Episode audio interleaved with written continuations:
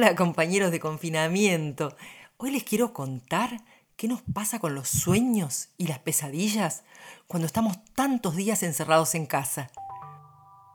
Es muy común, es muy frecuente que en estos días muchos se están sorprendiendo porque están teniendo mucho más sueños que nunca.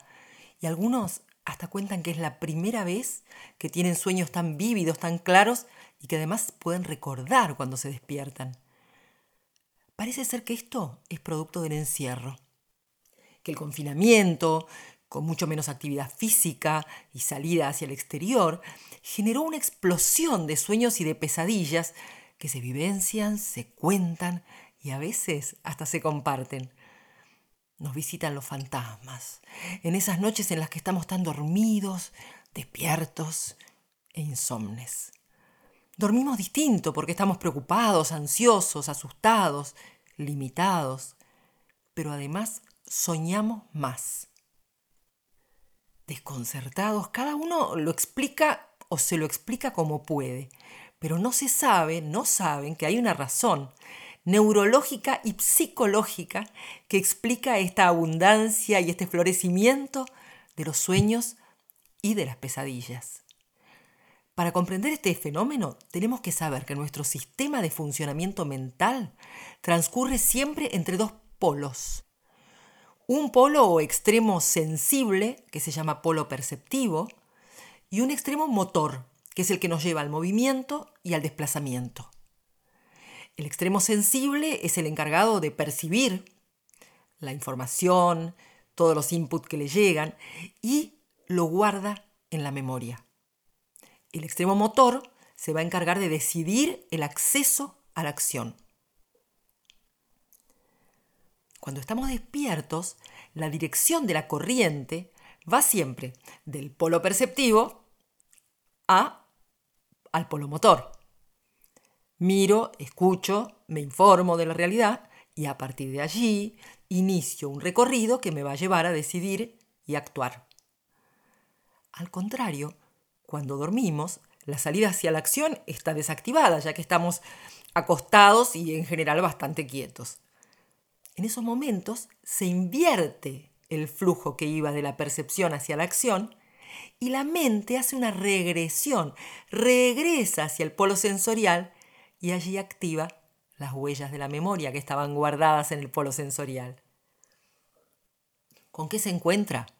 Con vivencias inconscientes, con experiencias y traumas del pasado, con recuerdos infantiles, con emociones reprimidas. Y esas experiencias que alguna vez fueron imágenes visuales y coloridas, y que cuando las contamos son solo palabras, vuelven a ser imágenes. Y además ahora están mezcladas y distorsionadas, como si fuera un cuadro surrealista en el confinamiento, la dificultad para llevar a la acción nuestras decisiones y nuestras intenciones va a potenciar la misma forma de contracorriente, incluso cuando estamos despiertos. Ya en la vigilia se produce una dirección regrediente. Si no, fíjense cómo se ponen en juego las huellas de la memoria, se les activan los recuerdos, pensamos mucho en el pasado, en los que no están. A veces nos ponemos a rescatar viejas fotos, o volvemos a leer libros que alguna vez nos marcaron. Cuando detenemos el movimiento y la acción, muchas veces nos lleva por momentos a soñar despiertos, a imaginar, a fantasear, a crear. Y esto justamente tiene que ver con la restricción de desarrollar actividades en el afuera, la restricción de movernos en el mundo, de interactuar con mucha más gente. Estamos privados o estamos limitados de todos esos inputs y por lo tanto la mente tiende a potenciar el recorrido regresivo. Por otra parte, estamos todo el tiempo inundados por estímulos visuales durante el día, videoconferencias, series, películas, y ahí vamos nutriendo lo que se llamaría nuestro sistema alucinatorio, el que piensa en imágenes. Pero a la noche, cuando al dormir se refuerza el cierre del camino hacia la acción, el reflujo se produce hacia el inconsciente y soñamos con sueños más intensos, complejos, siempre acompañados de un efecto de, extrañeza. ¿Qué querrá decir eso? ¿Cómo pude soñar tal cosa? Los pensamientos y las palabras vuelven a tomar la forma de imágenes. de esas imágenes que alguna vez fueron vivencias.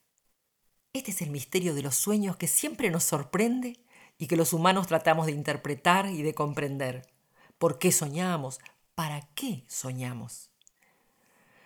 Bueno, desde la antigüedad las diferentes culturas se interesaron en los sueños, ya que originalmente se pensaba que eran premoniciones o predicciones acerca del futuro de las personas y de los pueblos también.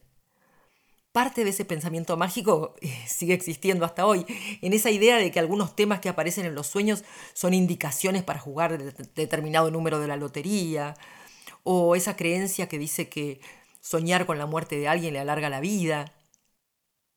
Pero resulta que el soñar tiene una utilidad y no es mágica. Y sirve tanto respecto del pasado como de la actualidad. Los sueños repetidos nos sirven para elaborar algunas experiencias traumáticas de nuestra infancia o de nuestro pasado. Se dice que son terapéuticos en sí mismos. Además, los sueños cumplen la función de procesar en forma espontánea y natural conflictos y preocupaciones actuales. Si no piensen en esas veces que al despertar encontramos la solución de un problema que el día anterior nos tenía desvelados. El sentido de soñar también es poner a la persona en contacto con sus necesidades y deseos más profundos y a partir de allí poder encaminarse hacia sus proyectos y ambiciones, con la seguridad de saber mejor lo que quiere. Pareciera que en estos momentos de incertidumbre necesitamos soñar más como intentos de procesar lo extraño, lo inexplicable, lo inquietante que nos resulta este escenario inédito. Pero los sueños no son fáciles de descifrar por quien los sueña. Por eso muchas veces los contamos a personas que nos conocen para que nos ayuden a entenderlos. Además, al retomar el camino de ponerlos en palabras, podemos comunicar y compartir todo ese mundo visual que nos visita por las noches. Cuentan que en los países árabes las mujeres se cuentan los sueños por las mañanas mientras se ocupan juntas de las tareas de la casa. Por eso no nos sorprende que hoy, conviviendo en pareja, en familia o solos, nos surja la necesidad y la ocurrencia de contarle al otro. ¿Sabés qué soñé anoche?